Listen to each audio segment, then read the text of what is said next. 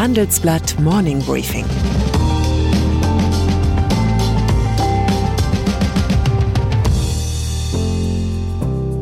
Guten Morgen allerseits. Heute ist Freitag, der 16. Juli, und das sind heute unsere Themen.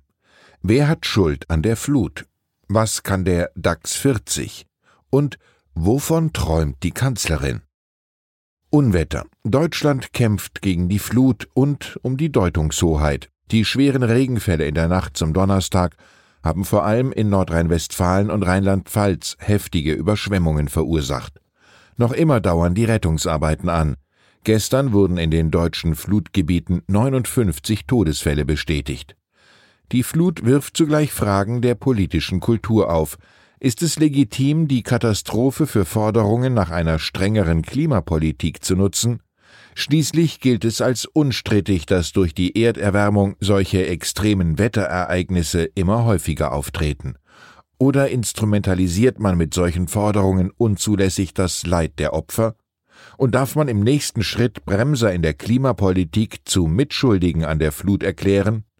Einfache Antworten gibt es nicht, denn eine intakte politische Kultur lebt von beidem, deutlichen Worten, aber auch Zurückhaltung im richtigen Moment.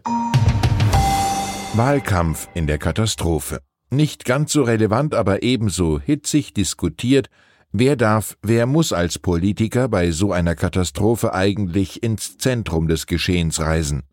Und wo beginnt die peinliche Jagd nach möglichst spektakulären Gummistiefelbildern für den Wahlkampf? Dass Unionskanzlerkandidat Armin Laschet gestern seine Reise nach Bayern abbrach und sich in den besonders betroffenen Städten Hagen und Altena blicken ließ, war sicher richtig. Alles andere wäre dem nordrhein-westfälischen Ministerpräsidenten zum Vorwurf gemacht worden. SPD-Kanzlerkandidat Olaf Scholz inspizierte die Lage an der Seite seiner Parteifreundin, der rheinland-pfälzischen Ministerpräsidentin Malu Dreyer.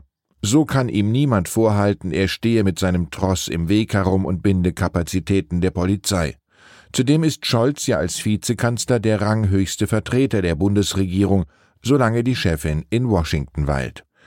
Annalena Baerbock handelte ebenso richtig, als sie gestern zwar ihren Urlaub unterbrach, aber der Hochwasserregion fernblieb. Fragen des Völkerrechts gibt es dort ja erst einmal nicht zu klären.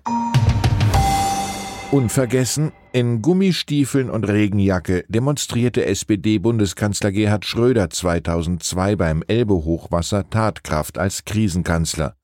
Die Bilder hätten sicher nicht geschadet, um bei der Bundestagswahl im gleichen Jahr das Blatt noch zugunsten der rot-grünen Regierung zu wenden. Das sagte Schröder später in einem Interview. Klimawandel. Das Hochwasser überlagerte die Debatte über die gestern verkündeten EU-Klimabeschlüsse.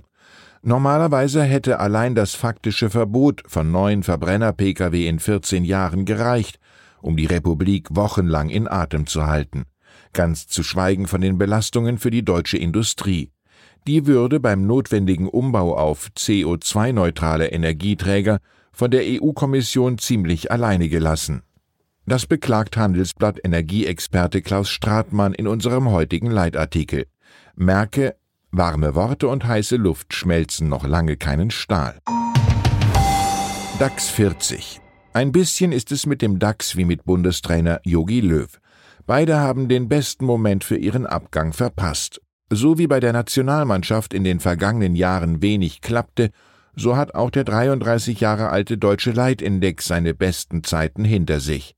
Viel Old Economy sammelt sich dort und als es mit Wirecard endlich mal ein junger Tech-Wert in den DAX schaffte, bescherte er dem Auswahlindex die erste Pleite seiner Geschichte.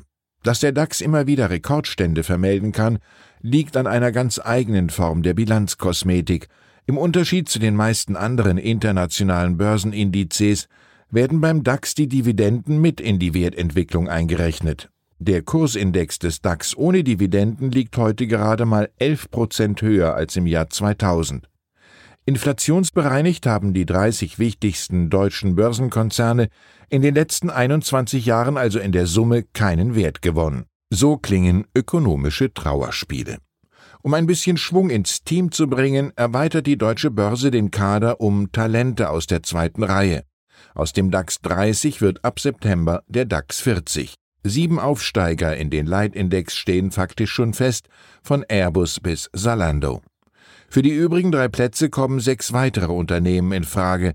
Im großen Spielercheck geht unsere Finanzmarktreporterin Andrea Künnen der Frage nach, ob Neuzugänge die erhoffte Dynamik in den Index bringen und analysiert, welche Chancen sich für Aktionäre bieten. Management nach der Pandemie. Liegt die Mauerwertentwicklung der DAX 30 Konzerne womöglich auch am überkommenen Managementstil, der zu lange in Firmenzentralen überlebt hat? Sicher ist, während der Pandemie haben sich die Spielregeln in den Unternehmen gründlich geändert. Allein weil die Mitarbeiter eine Ahnung davon gewonnen haben, dass man womöglich auch ganz anders arbeiten könnte, nämlich räumlich und zeitlich flexibel. Fünf Tage pro Woche ins Büro zurück will jedenfalls nur eine Minderheit.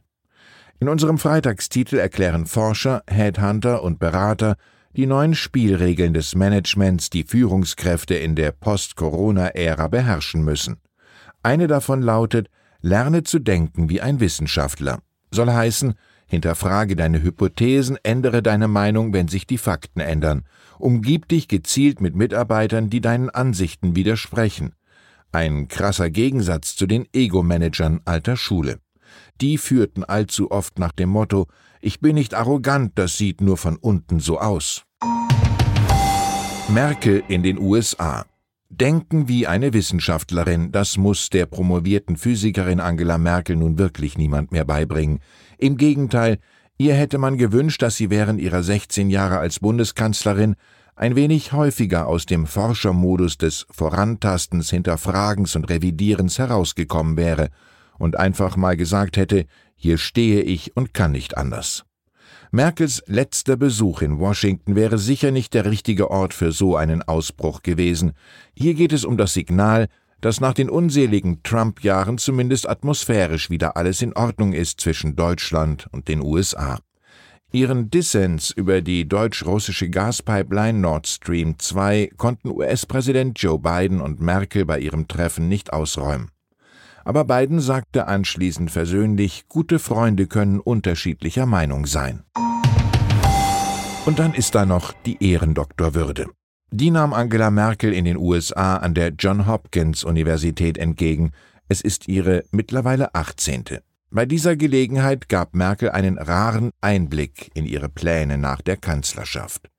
Ihre Pläne fallen exakt so unprätentiös und vage aus, wie man es von Merkel vermutet. Sie wolle eine Pause einlegen und nachdenken, was sie eigentlich so interessiere, und dann, sagte Merkel, werde ich vielleicht versuchen, was zu lesen, dann werden mir die Augen zufallen, weil ich müde bin, dann werde ich ein bisschen schlafen, und dann schauen wir mal. Das war vorerst mein letztes Morning Briefing als Urlaubsvertretung für Hans-Jürgen Jakobs. Der wird Sie hoffentlich gut erholt ab Montag wieder an dieser Stelle begrüßen. Ich bedanke mich für Ihr Interesse und halte es wie die Kanzlerin. Ich werde ein bisschen schlafen und dann schauen wir mal. Herzliche Grüße, Ihr Christian Rickens. Das war das Handelsblatt Morning Briefing von Christian Rickens, gesprochen von Peter Hofmann.